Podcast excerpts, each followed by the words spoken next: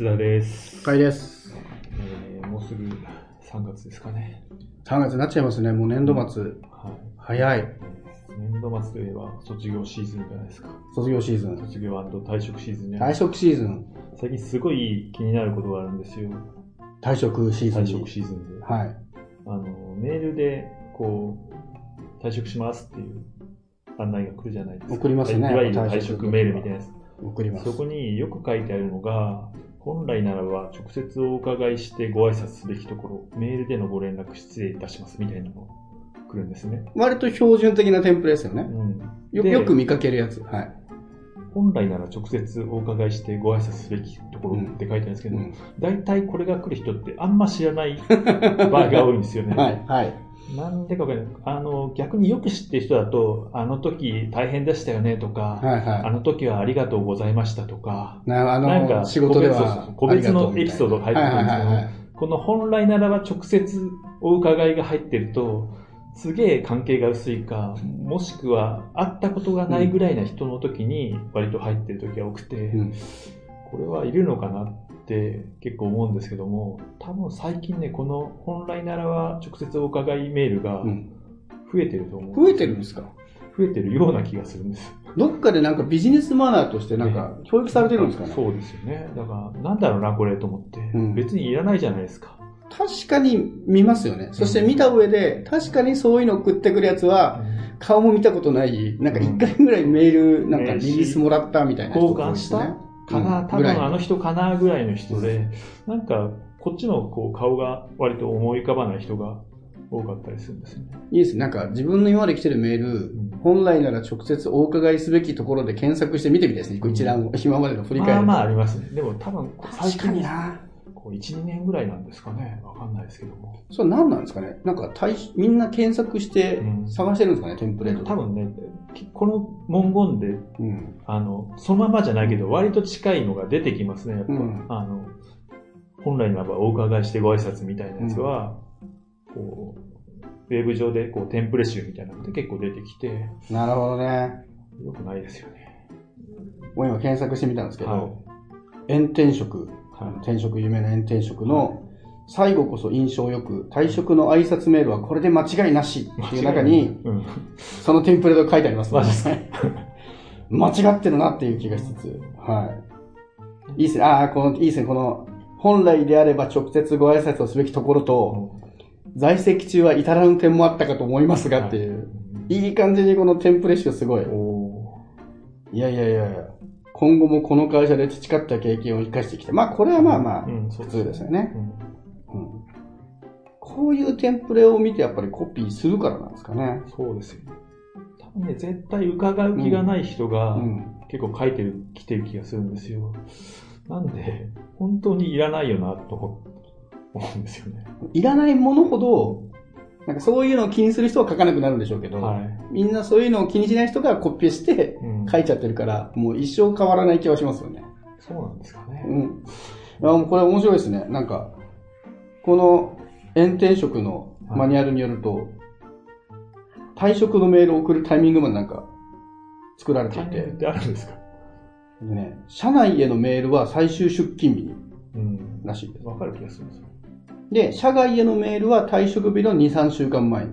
それは公認の引き継ぎをしなきゃいけないなるほどね。らしいんですけど、うんちなみに僕も3月でね、会社辞めてしまうんで、今まさにこれ、はい。このマニュアルでちょっと勉強になってるんですけど、はい僕、社内が一番最初でしたね。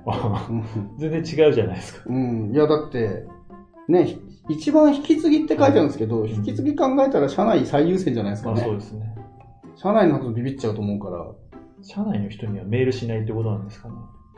これは社内っていうのがあれなんでしょうね。あの、部署よりはちょっと遠いぐらいの。同じチームよりは、そう隣の部署とか。はい。大きな会社をイメージしてるってことですかね。ってことなんですかね。はいまず最初に。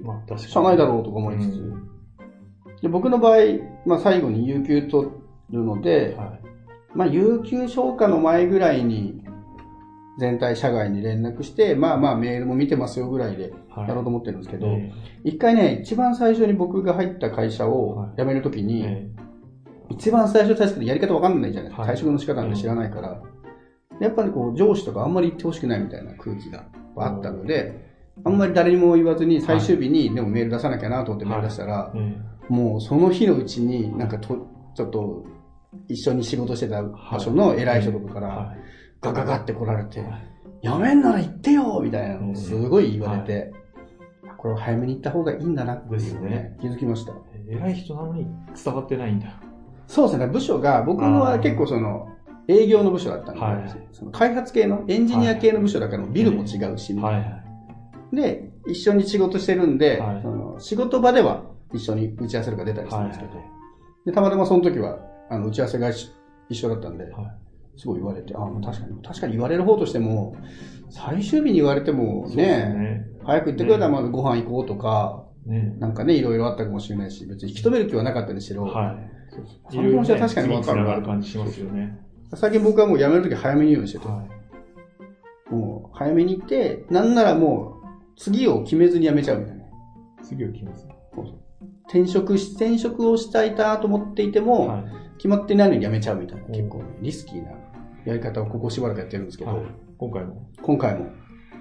これなんでかっていうと僕もそうだったんですけど、なんか人の転職のとかって結構ソーシャルでよく見えるじゃない？最近、はいこのご時世。はい。で、転職しましたみたいなの見るんですけど、え、この人転職するんだったら、なんかね、雇いたかったなとか、一緒に仕事したかったなみたいなのがはい。結構あるんですよねあ。意外とそこの。まあね、その、結果、そんだけ会社辞めて何も、このオーダー来ない可能性もあるんであれですけど、なんか、あれですね、野球のフリーエージェントみたいな感じで、はい。ちょっとぐらい、この辞めてない期間作った方が、もしかしたらなんか、あ、じゃあ一緒に仕事しようって言ってくれる可能性あるのかなみたいな。やっぱ転職先を自分から探そうとすると、はい結構やっぱり条件どんどん低くなっちゃうし、うん。ねなんかエージェントサイトとかに登録するとかなっちゃうじゃないですか。それよりはなんかね、一回仕事あるし、したことある人とか、はなんかね、友達で、割とまあ仲良く気心も知れる人とか、で意外と、そういう仕事がね、結構あったりもするんで、今回もノープランで辞めるっていうですね、本当にノープランなのっていろんな人に聞かれるんですけど、い。ノープランノープラン、ですって。もう最悪、あの、アフィリエイトサイトいっぱい作って稼ぎますっていう、もう修羅の道に 行く覚悟でなる辞めてるんですけど。はい。